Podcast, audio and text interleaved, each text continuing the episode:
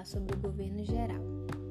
O governo geral foi criado com o objetivo de centralizar ainda mais a administração colonial.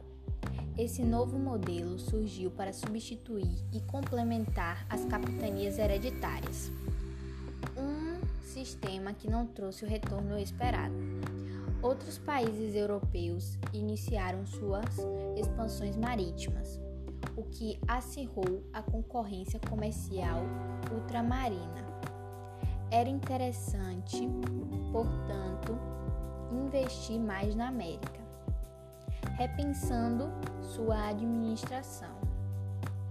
O objetivo da administração centralizada, organizada sob o governo geral, era auxiliar os donatários, especialmente na luta contra os indígenas, os quais, diante das tentativas de escravização, atacavam vilas e engenhos, destruindo as plantações dos colonos. Com a instalação do governo geral, fixava-se na colônia um polo administrativo. O primeiro governador geral foi Tomé de Souza. A sede administrativa de seu governo localizava-se em Salvador, hoje capital da Bahia.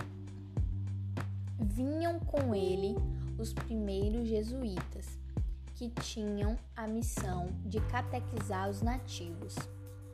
Dentre as principais mudanças geradas pela criação do governo geral estão a centralização política, a dominação do poder dos donatários e a criação das câmeras municipais nas vilas.